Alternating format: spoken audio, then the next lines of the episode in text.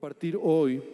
Eh, quiero iniciar, ¿verdad? Voy a estar hablando algunos domingos, pero hoy quiero hablar sobre la visión del próximo año 2023. Amén. Cada año tú sabes que eh, manejamos una, una visión, nosotros lo llamamos como la visión, es una proclama, es algo que eh, tenemos siempre cada año. Este año tú sabes que ha sido esta expresión Selah que hablábamos sobre un, tomar un tiempo para meditar y buscar la presencia de Dios. Nuestro devocional todo este año 2022 habló sobre alabanza, sobre adoración, sobre buscar al Señor. Y yo no sé tú, pero este devocional que estamos concluyendo personalmente ha sido de gran bendición. Para mí ha sido muy, muy eh, especial porque cuando ha habido momentos, no sé, de situaciones que he pasado y hago mi devocional, ahí he encontrado siempre una palabra, ahí he encontrado siempre algo que me ha dado consuelo, fortaleza, ánimo. Y yo le doy gracias al Señor porque eh, así hemos trabajado, ya llevamos varios años nosotros, entonces, trabajando en esto. Y, y curiosamente este año, este año 2022, cuando estábamos pensando y orando sobre la visión 2023. Normalmente, pues estamos pensando ya desde meses atrás, orando. Mi esposa me da un sentir, luego yo le doy otro sentir y, y ahí vamos tratando de cuadrar hacia dónde creemos y queremos, ¿verdad? Que Dios nos está guiando. Pero en esta ocasión fue muy unánime la, la visión. Cuando yo le dije, no recuerdo si ella me lo dijo, yo le dije cuál creíamos que podía ser lo que 2023 23 teníamos que hacer como esta visión y fue tan unánime, tan, tan en un mismo sentir que, que dijimos, sí, tiene que ser, ¿verdad? Y este año 2023 quiero decirte que el lema es proclama el Evangelio. Es proclama el Evangelio. La palabra griega es kerigma, predica. La palabra kerigma significa proclama, significa da un mensaje que te ha sido entregado. Y nosotros creemos y sentimos que tenemos este año 2023 ser muy intencionales en lo que es, es predicar el Evangelio, proclamar las buenas nuevas. Sentimos que es algo que yo sé que como iglesia lo hacemos, como iglesia tenemos eventos y actividades evangelísticas, pero creo que este año 2023 tenemos que ser todavía más intencionales, tenemos que entender que no es un trabajo de unos cuantos, sino la iglesia tiene que levantarse para predicar el Evangelio. Realmente es un mandamiento de Jesús. Todos conocemos la escritura de Marcos 16, 15, cuando Jesús antes de ascender al cielo, antes de, de dejar a sus discípulos, la última o las últimas palabras que él da es id por todo el mundo y prediquen el Evangelio. Es la última instrucción que Jesús da a sus discípulos y es la primera instrucción que los discípulos adoptan cuando es derramado el Espíritu Santo. Entonces ellos empiezan a predicar el Evangelio, ellos empiezan a anunciar las buenas nuevas y han pasado más de dos mil años donde tú y yo estamos aquí porque el Evangelio ha sido predicado de generación en generación. ¿No te parece increíble? Parece que, que nosotros no lo vemos hacia atrás, pero hubo alguien que incluso dio su vida por predicar el Evangelio. Hubo alguien que permaneció, hubo alguien que creyó, hubo alguien que habló, hubo alguien que proclamó.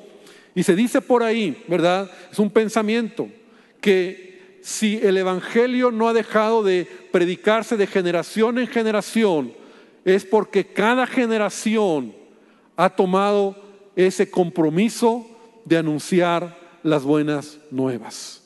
Entonces, iglesia, nosotros debemos de, proclamar el Evangelio. Yo sé que es algo que, que sabemos, pero creemos que debe de ser algo más intencional. Y cuando pienso de proclamar el Evangelio, yo pienso en dos cosas. Por un lado, que yo tengo un tesoro en mis manos.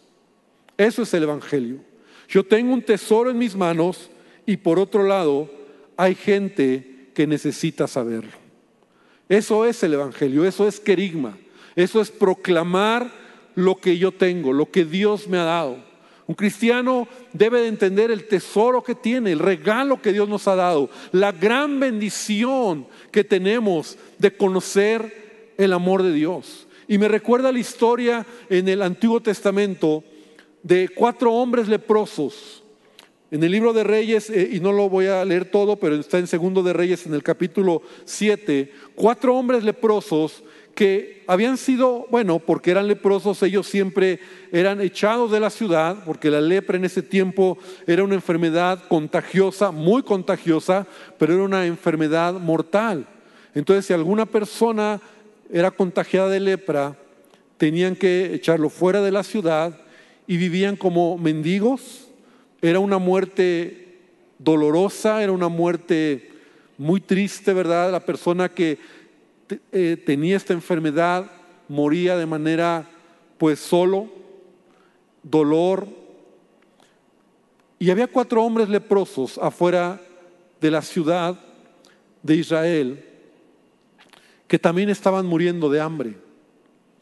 Y la Biblia, la historia nos cuenta que el pueblo sirio habían eh, llegado para, para conquistar o para destruir, ¿verdad? A, los judíos, al pueblo de Israel, y entonces los habían cercado.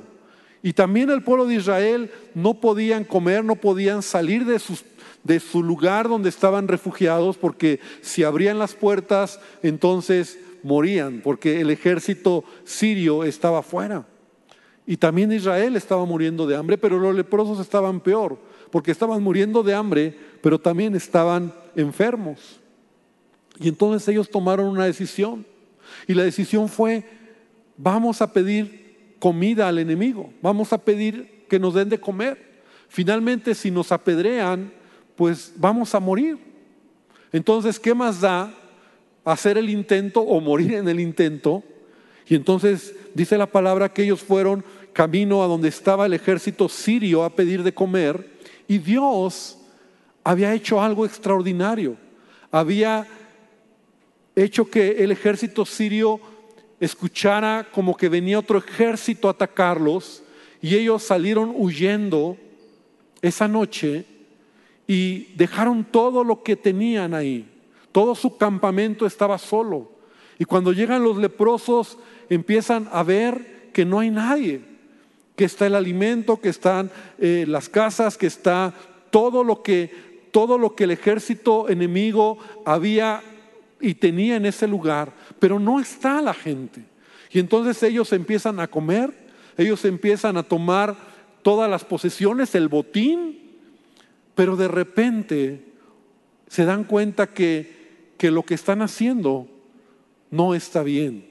Y mira lo que dice el versículo, ahí te decía en Segundo de Reyes capítulo 7, versículo número 8, que quiero que lo leas o abras tu Biblia, Segundo de Reyes 7, 8, dice, y cuando los leprosos llegaron a la entrada del campamento, entraron en una tienda y comieron, bebieron, tomaron de allí plata, oro, vestidos, fueron, lo escondieron, ¿verdad? Porque dijeron, aquí hay un botín, vueltos entraron en otra tienda y de allí tomaron y fueron y lo escondieron. Y luego, versículo 9, se dijeron el uno al otro, no estamos haciendo bien. No estamos haciendo bien. Hoy es día de buena nueva y nosotros callamos. Y si esperamos hasta el amanecer, nos alcanzará nuestra maldad. Vamos pues ahora y entremos y demos la nueva en casa del rey. Y esta historia, iglesia, esta historia para mí es el Evangelio. Cuando tú ya lo has recibido y en lugar de compartir el oro, el tesoro, el regalo que Dios nos ha dado, te lo quedas. Es decir, no predicamos el Evangelio y tendríamos que decir las palabras de estos leprosos, no estamos haciendo bien. Repítelo conmigo, no estamos haciendo bien. Porque cuando tú no predicas el Evangelio, Cuando una iglesia no predica, cuando nos, nos, quedamos solamente con el regalo, con el botín, con la bendición. Jesús dijo, yo he venido para que tengan vida y vida en abundancia, pero eso no lo das, no lo compartes, no lo anuncias. Entonces no estamos haciendo bien. mira qué tremendo lo que dicen ellos. Si nosotros no lo hacemos, dice, nos alcanzará nuestra maldad. Esto me habla de que cuando yo no soy, cuando yo soy un cristiano que no predico el evangelio, mira, un creyente que no predica, que, que, tiene años o rato sin predicar, es un creyente conforme, conformista, eh, no, no conformista, la palabra es acomodado, ¿me explico? O sea, no estás creciendo, no estás madurando, no estás avanzando, porque el Evangelio Dios nos lo ha dado, este regalo, este tesoro que tenemos es para predicar, para anunciar, para mostrar lo que tú y yo somos, lo que Dios ha hecho en nuestras vidas. ¿Cuánto dicen amén a eso? La verdad es que nuestra maldad nos alcanza. Es decir, un cristiano que no predica a veces es un cristiano que solo está pensando en sí mismo, sus problemas, sus broncas, sus necesidades y todo yo, todo yo, todo yo, pero no estamos mirando por la necesidad que el otro tiene. No estamos mirando hacia afuera, ayudar, a bendecir, a proclamar, a anunciar el Evangelio. Y entonces, predicar el Evangelio, amada iglesia, si bien es cierto, es un mandamiento que Jesús nos ha dado a la iglesia, a todos nosotros, se requiere decisión, se requiere tenacidad, se requiere visión. Por eso la visión 2023 es proclama, querigma. Esa es la visión. Y en eso debemos de ser intencionales. Debemos de, como iglesia ser muy intencionales porque si bien es cierto, eh, años atrás hemos tenido otro tipo de declaraciones o de, de visión, de creer en donde Dios nos está llevando, hoy creemos más que nunca que el tiempo que vivimos es un tiempo para, para anunciar las buenas nuevas. Y rápidamente te quiero decir que a veces en nuestras mentes hay fortalezas. Repite conmigo, fortalezas. Fortalezas son pensamientos arraigados que han, nos han hecho creer que yo no puedo predicar el Evangelio. Hay cristianos, ¿verdad? Donde decimos, es que, es que, sí, pastor, pero yo no puedo por esto. Y yo encuentro tres razones, hay muchas, ¿verdad?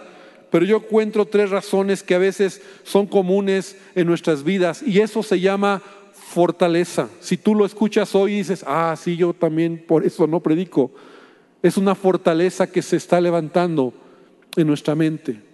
Y la primera de ellos es pensar que el Evangelio lo debe de predicar solo el que tiene el don de predicar el Evangelio. Y eso es una mentira. Sí, pastor, está bien, pero pues yo no tengo ese don.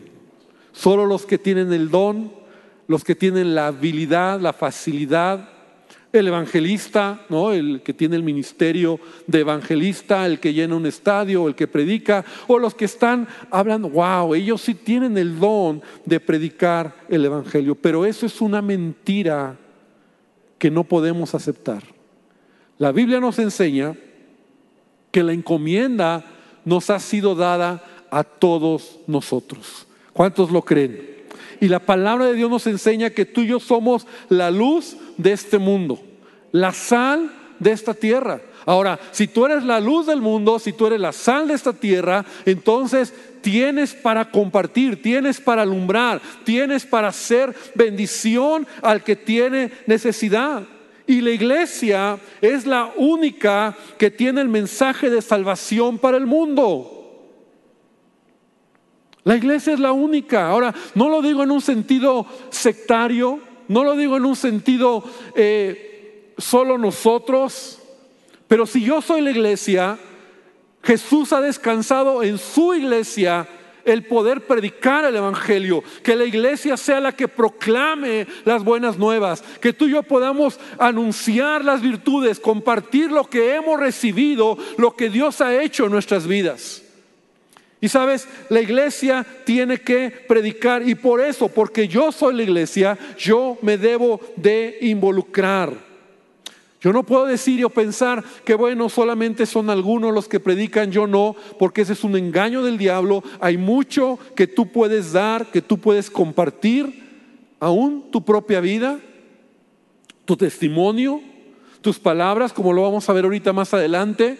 Pero hay muchas cosas que tú puedes eh, hacer para hacer bendición. Es más, el hecho de que tú digas, escúchame bien, escúchame bien, el hecho de que tú digas que eres cristiano, hijo de Dios, estás anunciando el Evangelio. Porque hay muchos que ni eso dicen. O sea, no saben en tu trabajo que eres cristiano, no saben en tu escuela, no saben tus amigos. No, no pues no, me da pena. Pero en el momento que tú dices, yo soy cristiano, obviamente al principio habrá muchas reacciones. Pero cuando tú estás dando esa declaración, tú estás soltando no algo tuyo, sino algo que traes. El regalo, el tesoro que Dios te ha dado. Y de ahí se pueden desatar muchas oportunidades que Dios te da para proclamar el Evangelio. Voy a hablar otros temas más adelante. Porque a veces algunos en su temperamento, y como yo, ¿verdad? Somos más introvertidos. Tú a lo mejor eres más introvertido. Y dice, pastor, me cuesta trabajo. ¿Sabes cómo lo hice yo siempre? Diciendo que era cristiano. Yo nunca me, o sea, soy cristiano.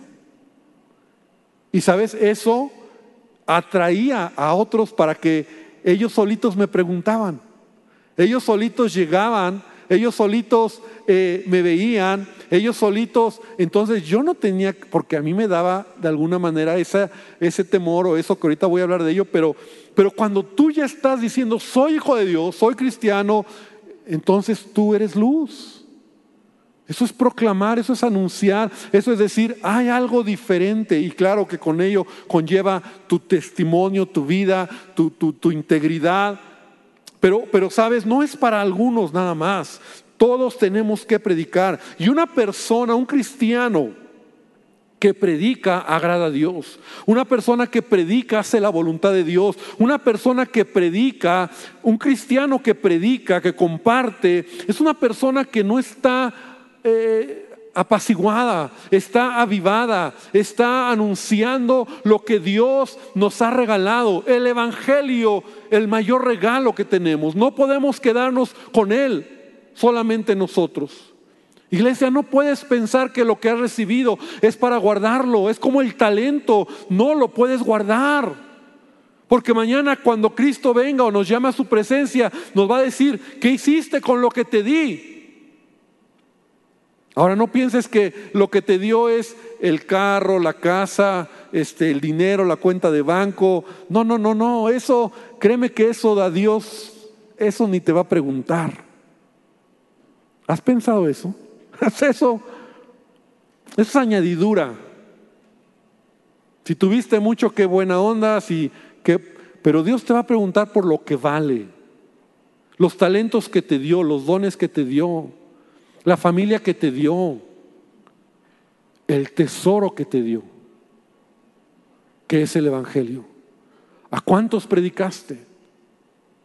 ¿A cuántos compartiste al vecino, al amigo, a tu familiar? Porque él estaba en necesidad y tú tenías un tesoro que lo puse en tus manos. Señor, es que lo escondí porque yo sabía que tú eras celoso y entonces tuve miedo.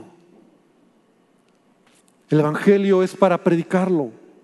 Y desde el momento en que tú dices, soy un hijo de Dios, hasta que tú con tus palabras, los que son más extrovertidos, puedes llegar a alguien. Y ahorita lo vamos a ver. Entonces, primera razón, fortaleza que debemos de quitar nuestra mente es, es que solo para los que tienen el don, para los que son evangelistas, no es así. El predicar el evangelio es para todos. Mira lo que dice primera de Pedro, capítulo 2, versículo 9. Abre tu Biblia, es una escritura que conocemos. Dice, mas vosotros sois, Pedro está diciendo una afirmación. Dice, mas vosotros sois linaje escogido real sacerdocio, nación santa, pueblo adquirido por Dios. ¿Cuántos dicen amén a eso? Somos esto. ¿Para qué? ¿Para qué? Para que anuncies el Evangelio. Para eso eres. Para eso Dios te ha llamado. Para eso Dios te ha hecho real sacerdocio, nación santa, pueblo adquirido. Para eso Dios te ha dado vida, para que anuncies las virtudes, para que prediques el Evangelio, porque Él te sacó de las tinieblas y te ha hecho luz en medio de la oscuridad. ¿Cuánto dicen amén? Eso es el Evangelio. Cuando tú lo tienes y sabes lo que tienes y lo puedes compartir a otros. Segunda fortaleza, donde a veces nosotros decimos es que yo no puedo predicar, pastor, es porque pensamos que debemos saber teología o la Biblia para predicar. ¿Cuántos dicen, ay pastor, yo quisiera predicar, pero no conozco la Biblia, no conozco la escritura, no me sé los, las citas? Se me olvidan, pastor, y, quisiera así como que Juan 3:16 y, y tener aquí el bosquejo y se me olvida. Te voy a decir algo, hermano. Esa es una gran mentira, porque predicar el Evangelio, escúchame bien lo que voy a decir, predicar el Evangelio no es predicar la Biblia, es predicar de Jesús. Y hay una gran diferencia. Ah, claro, quiero que me entiendas. Es predicar de Jesús. Vas a hablar de lo que Jesús hizo en tu vida. Vas a hablar del, del, milagro que Jesús ha cambiado porque Jesús es real. Y entonces vas a hablar de Jesús. Mucha gente, cuando tú predicas, te, quiere preguntar, ¿no? Y te dice, ah, bueno, a ver, espérame, espérame. Primero, ¿tú lees la Biblia? Sí, yo lo leo. Ok, ¿qué dice la Biblia respecto a los ovnis, no? Entonces ahí te choqueas dices, no, pues no sé. ¿Qué dice la Biblia respecto a los dinosaurios? ¿No existieron o no existieron? Y entonces es ahí donde a veces nosotros, no, pues que cómo voy a predicar si no tengo esas respuestas, ¿no? ¿Con quién se casó Caín, no? Si era el primer hijo, ¿de dónde sacó la esposa, no? Preguntas que a veces la gente hace que ni siquiera ellos entienden, pero debemos de entender algo. Predicar el evangelio es hablar de Jesús. Y esto es algo que te quiero enseñar, porque yo lo aprendí hace muchos años. Cuando tú quieres explicar la Biblia a alguien que no ha recibido a Jesús como Señor y Salvador, la Biblia dice que todos los que no hemos creído en Jesús o no han creído en Jesús, y antes de creer en Jesús nosotros teníamos una venda que nos impedía ver las cosas espirituales. Dice Pablo, porque las cosas espirituales se han de discernir como espiritualmente. Entonces, si tú te sabes la doctrina de los ovnis en la Biblia, si tú no, yo me la sé y yo te voy a explicar sobre los ovnis, y, y esa persona que no ha creído en Jesús, tú le dices, mira, es que así la Biblia, y te avientas tu cátedra para sentirte satisfecho que sabes Biblia, al final esa persona te va a decir, bueno, pues es tu opinión. Porque no lo entiende. Porque sabes en qué momento una persona empieza a entender, a, que la palabra, la Biblia, se revele a sus corazones y a todos nos ha pasado. Cuando tú reconoces a Jesús como Señor y Salvador.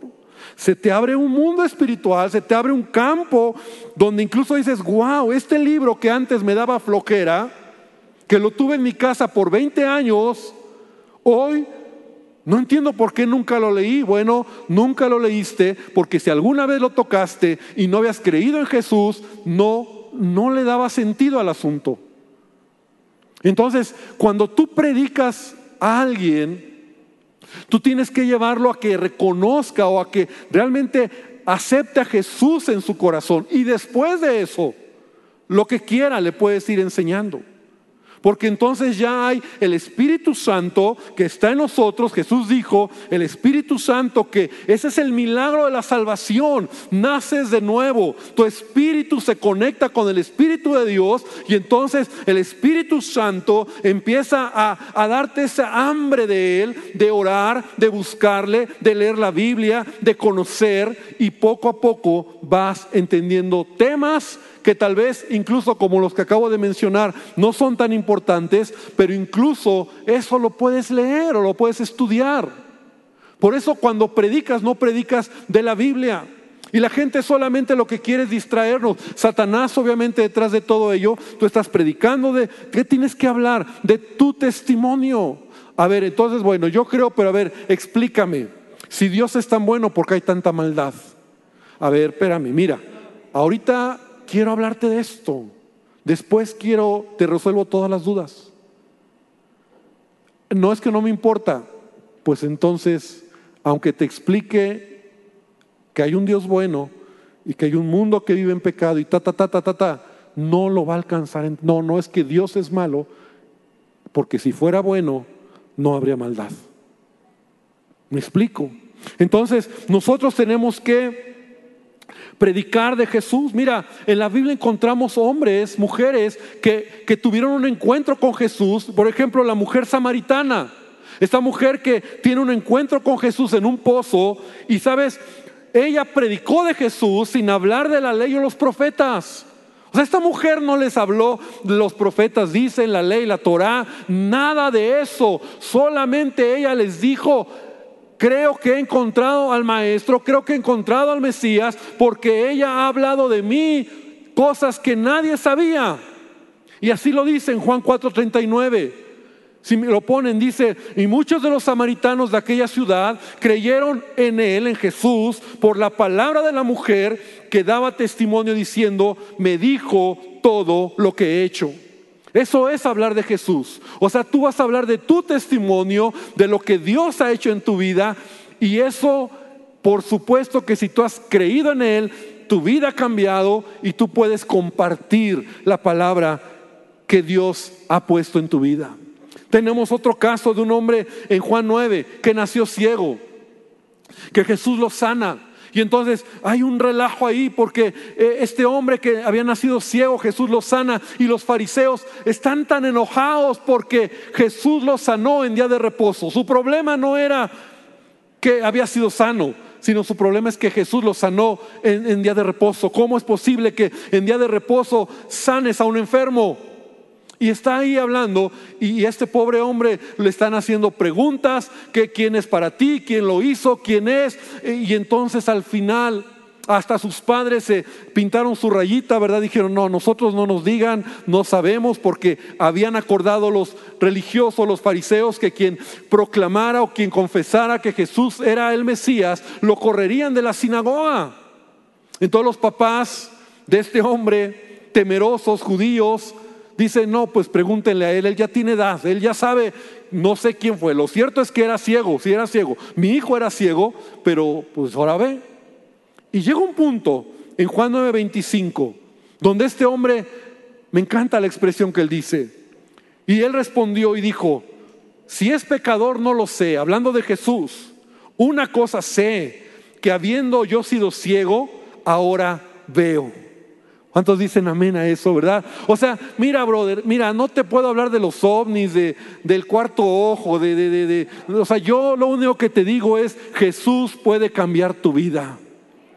Porque yo estaba así y ahora estoy así.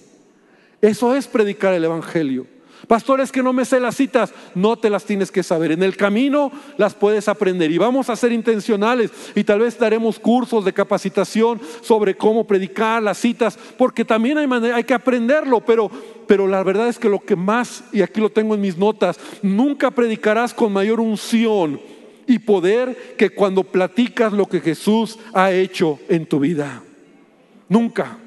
Cuando expresas la paz que Dios te ha dado, la libertad de algún vicio, restauración en tu vida o tu matrimonio, la sanidad física, cuando tú hablas lo que Jesús ha hecho en tu vida, ese será el momento de mayor unción y poder, porque Dios está con nosotros.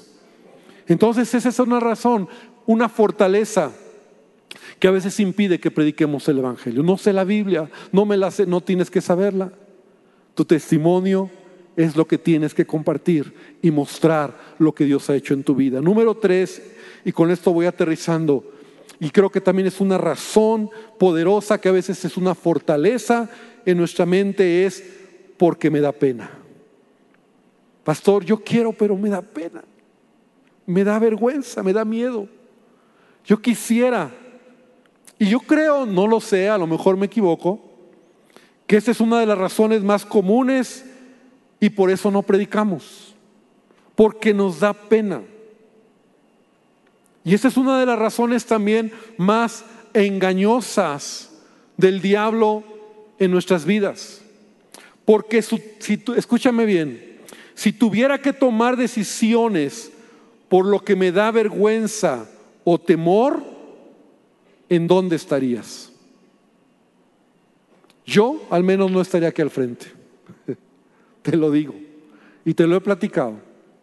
Si yo tuviera que tomar decisiones por lo que, porque es que me da pena, es que me da vergüenza, entonces, ¿en dónde nos encontraríamos?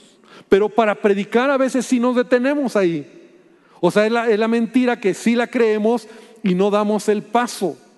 ¿Cuántos alguna ocasión recuerdan cuando llegaste por primera vez a un salón de clases, no? A lo mejor en un cambio de primaria, secundaria o, un nuevo... Y entonces decías, no, o sea, híjole, qué, qué miedo, qué, qué, pena, qué vergüenza, qué van a... Porque uno se hace rollos, ¿no? Y, y, qué, y, y porque tienes temores. Pero no te quedaste afuera del salón. Tuviste el valor. Y después ya dijiste, wow, o sea, no era como yo creía. Pero al principio, o cuando llegaste a un nuevo trabajo, a ver, hombres, no sé, yo sé que no es en todos, porque algunos son muy, muy don Juanes, ¿verdad? Pero la primera vez que a tu esposa, a la que es tu esposa le dijiste, ¿quieres ser mi novia? La vergüenza, la pena, pero te aventaste, ¿no? Lo hiciste. Entonces la realidad, hermano, es que nosotros muchas veces en la vida tenemos vergüenza de cosas, tenemos pena, pero tenemos que hacerlo. Predicar el Evangelio es un mandamiento de Jesús. Mira lo que Pablo dice en Romanos 1.16. Y, ayer que estaba haciendo eh, el, bosquejo, terminando mi bosquejo, lo vi de otra manera, esta escritura tan conocida, donde Pablo dice, no me avergüenzo porque no me avergüenzo del Evangelio. Y yo dije, wow. Y yo me hice preguntas.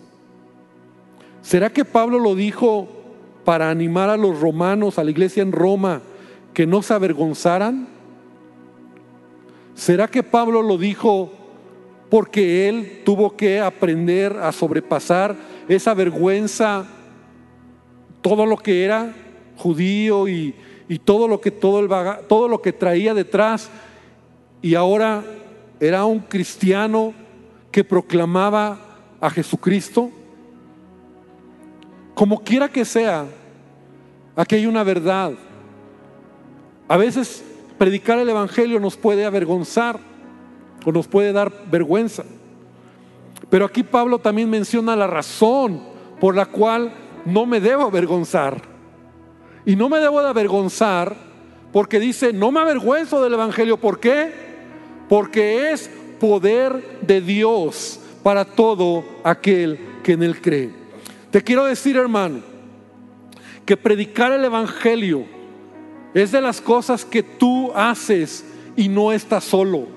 Cuando tú te arrojas a predicar, cuando tú rompes esa línea de pena, de vergüenza, de temor, de qué dirán, y dices, lo voy a hacer, o incluso eres avergonzado por el Evangelio, o sea, se burlan de ti, o sea, te dicen de cosas, te dejan de hablar, te menosprecian, te hacen a un lado porque eres cristiano. Cuando tú te atreves a predicar el Evangelio, tú vas a experimentar el poder de Dios en tu vida, porque no nos predicamos a nosotros, sino predicamos del Evangelio de Jesucristo, un Evangelio poderoso que puede cambiar vidas. Dale un fuerte aplauso a nuestro Dios.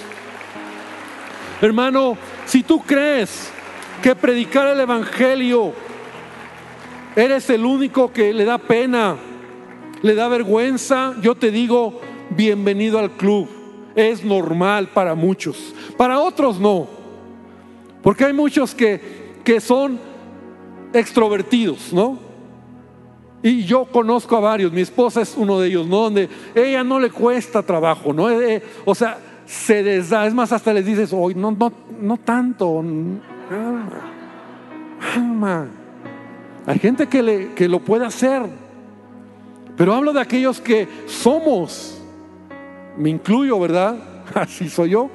Pero he aprendido que mis, mis temores, mis, como te decía, mis complejos no me limitan. Yo alcancé gente y he alcanzado gente, como te digo, porque yo digo, y no, no anuncio, simplemente soy cristiano. Soy cristiano. Y no falta el que se me acerque y cuando ya me preguntan o cuando ya se da la oportunidad, predico el Evangelio. Predico el Evangelio. Predico el Evangelio porque sé que que tiene poder, porque no es algo que estoy hablando de mí, estoy hablando de lo que Dios ha hecho y puede hacer en la vida de otra persona. Por eso, amada iglesia, nosotros debemos de entender que predicar el Evangelio requiere la presencia de Dios en nuestra vida. Hechos, eh, Hechos capítulo 1, versículo 8, Jesús les dijo, recibiréis poder cuando venga sobre ustedes el Espíritu Santo. ¿Y qué? Y me serán testigos.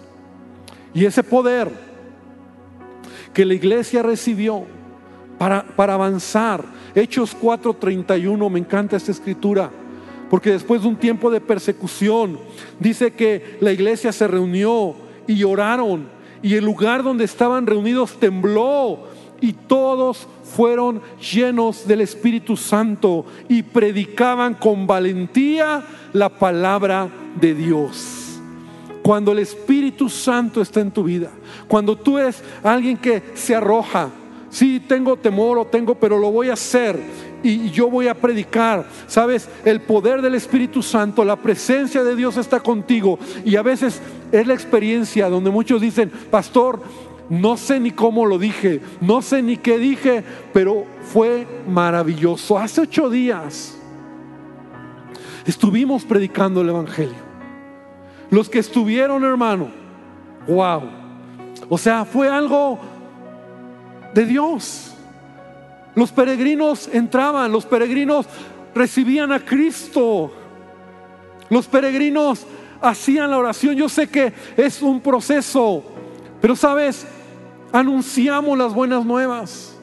Y yo sé que más de uno, muchos, regresamos a casa bien contentos porque predicar el Evangelio te da propósito, te da unción, te da, te, te, hace saber que es el tesoro que tengo y lo puedo compartir a otras personas. No es mi Evangelio. O sea, aun si te rechazan, no te rechazan a ti. Ayer estaba escuchando Cómo, cómo en lugares, hoy en día, en lugares como árabes, en lugares complicados de predicar el Evangelio, hoy en día el Evangelio se está predicando, se está anunciando de manera como nunca en la historia se había predicado. Oímos de situaciones difíciles, oímos que el mundo está cada día más oscuro, sin embargo, hermano, yo te digo, el Espíritu de Dios, el Espíritu Santo está moviendo a la iglesia a salir, a predicar el Evangelio a toda criatura. Lugares donde nunca se ha predicado el Evangelio, lugares donde nunca se ha hablado del Evangelio de Jesucristo. Dios está enviando misioneros, hombres, iglesias, lugares para hablar del amor de Dios. Pero ¿cómo predicarán si no hay quien les predique. ¿Cómo escucharán, perdón, si no hay quien les predique? Entonces, iglesia, este 2023, con la ayuda del Espíritu Santo, con la ayuda de Dios, vamos a ser intencionales. Y la visión es proclamar el Evangelio. Querigma proclama las buenas nuevas. Vamos a hablar de lo que Dios hizo y ha hecho y seguirá haciendo en nuestras vidas. ¿Cuántos dicen amén a ello? Iglesia, yo quiero que tú te, te sumes a esta visión. Yo quiero que tú también digas, pastor, vamos a hacerlo. Vamos a seguir haciéndolo. Prediquemos. Hablemos de las buenas nuevas. Y con ello también vamos a trabajar, y esa es otra buena noticia que te quiero dar. Vamos a trabajar en nuestro próximo devocional 2023, que ya lo tenemos. Amén. Que se llama Proclama Querigma. Así dale un fuerte aplauso a nuestro Dios. Ahora, el diseño es como una carta, como una carta antigua. Dice proclama querigma y está una escritura que dice, este mensaje, ese mensaje se da a conocer a todos los gentiles en todas partes para que ellos también puedan creer y obedecerlo a Él. Es una escritura que está en Romanos. Y entonces, este devocional que vamos a trabajar como iglesia, porque también a nosotros nos interesa, es como matar varios pájaros de un tiro, ¿me explico? Que tú leas tu Biblia, que tú estés en la visión, porque en este año 2023, ya estamos a unas semanas, en nuestro devocional vamos a leer todo el Nuevo Testamento. Ese va a ser el reto. Iglesia, solo el Nuevo Testamento. Pero lo hemos hecho así porque queremos tener un equilibrio y a veces muchos dicen, ay, es que tantos no leo, no me alcanza. Por ejemplo, este año estamos terminando de leer el libro de Salmos. Lo leímos dos veces. Hemos leído en un año el libro de Proverbios. Pero la palabra cuando tú la estás leyendo y releyendo empieza a traer vida a tu corazón. Entonces, este año, todos los lunes, y los que tienen devocionales saben a lo que me refiero, todos los lunes vendrá un tema sobre proclamar el Evangelio y un pensamiento. Por ejemplo, aquí viene este tema que dice, preparándote con la palabra.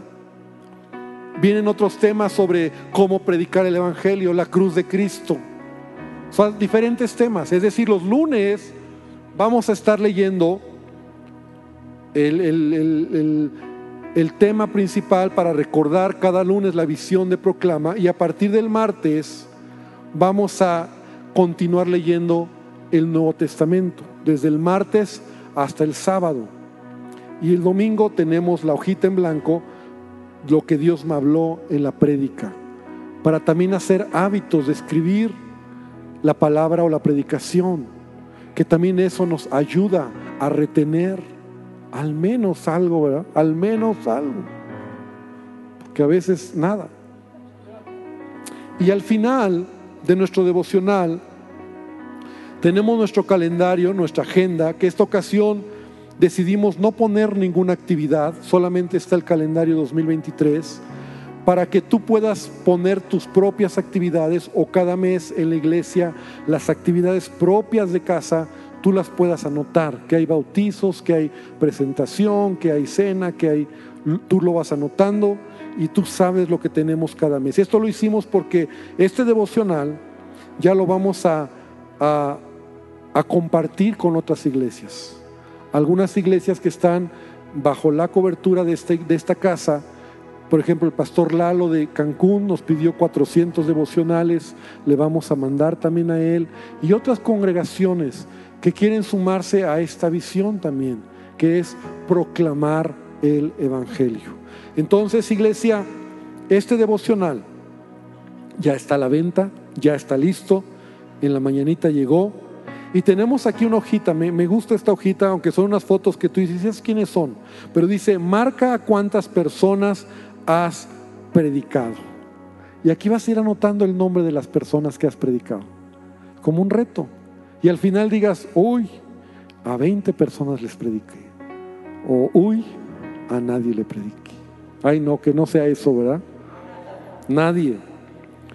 Pero tú puedas anotar ahí el nombre y la fecha. Entonces, amada iglesia, ya es el momento de anuncios, ¿verdad?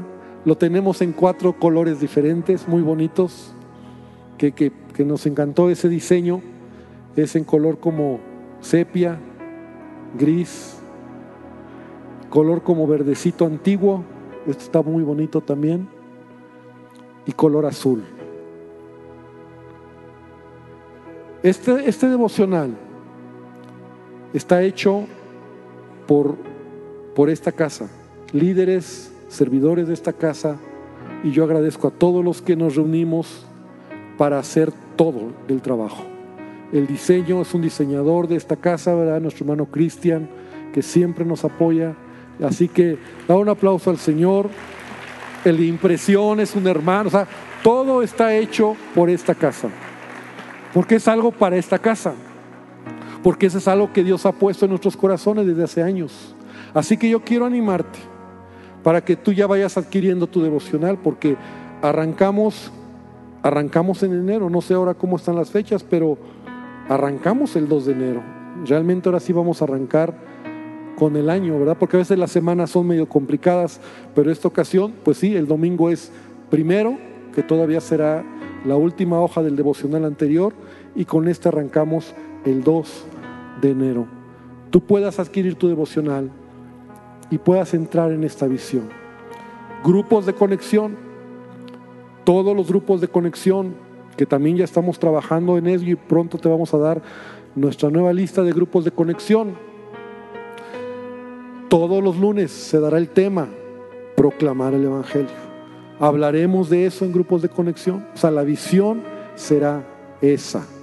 Y a, y a la par, o no a la par, pero en este año leeremos el Nuevo Testamento. Así que, amada iglesia, si no te sumerges en la visión, es porque no quieres.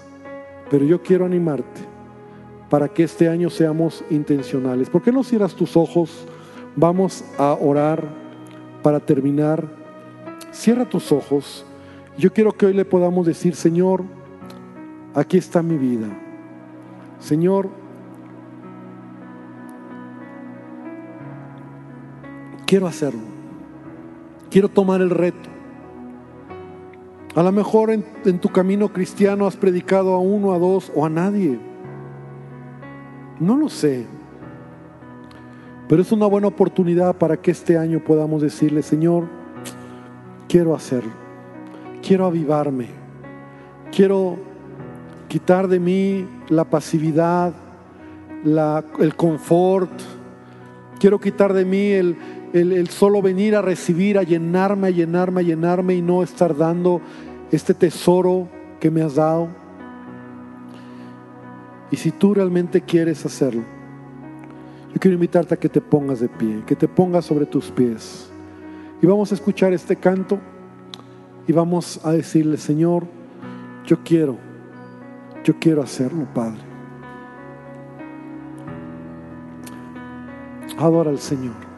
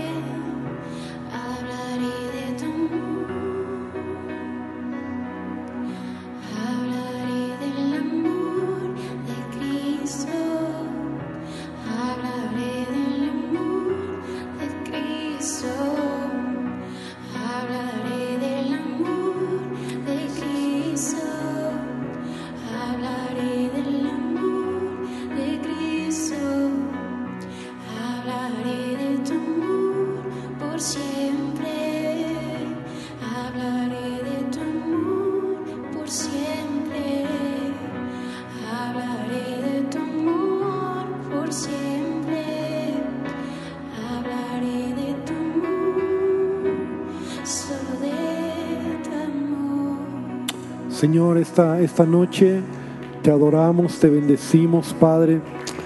Te damos gracias, Señor. Gracias, Señor, porque hoy estamos aquí. Padre, queremos queremos avanzar. Y esa sentimos que es la voz del Espíritu, de tu Espíritu, a la iglesia, anunciar y seguir anunciando las buenas nuevas. Que en lo que tú nos has dado en este lugar, que lo que tú nos has dado en esta casa, el, vivir, el estar en esta localidad, Señor, podamos ser una luz más, podamos ser, Padre, un, un lugar de refugio, desde donde podamos proclamar, anunciar, hablar de un mensaje que nos has regalado, un gran tesoro que tenemos en nuestras vidas, que no nos podemos quedar callados porque no estaría bien, Señor, porque nuestra maldad nos alcanzaría, porque seríamos peor que necios y el día que nos pidas cuenta, Señor, tendríamos que agachar la cabeza y sentirnos avergonzados, Señor, por no haber dado a nadie lo que tú nos regalaste. Señor, te pido que esta visión 2023 sea algo que queme nuestro corazón, que entremos en una nueva dinámica, Señor, de hablar, de anunciar, de predicar y de esa manera, Padre, estaremos cumpliendo tu mandamiento, tu palabra, donde tú nos dijiste, id por todo el mundo y predicar el Evangelio.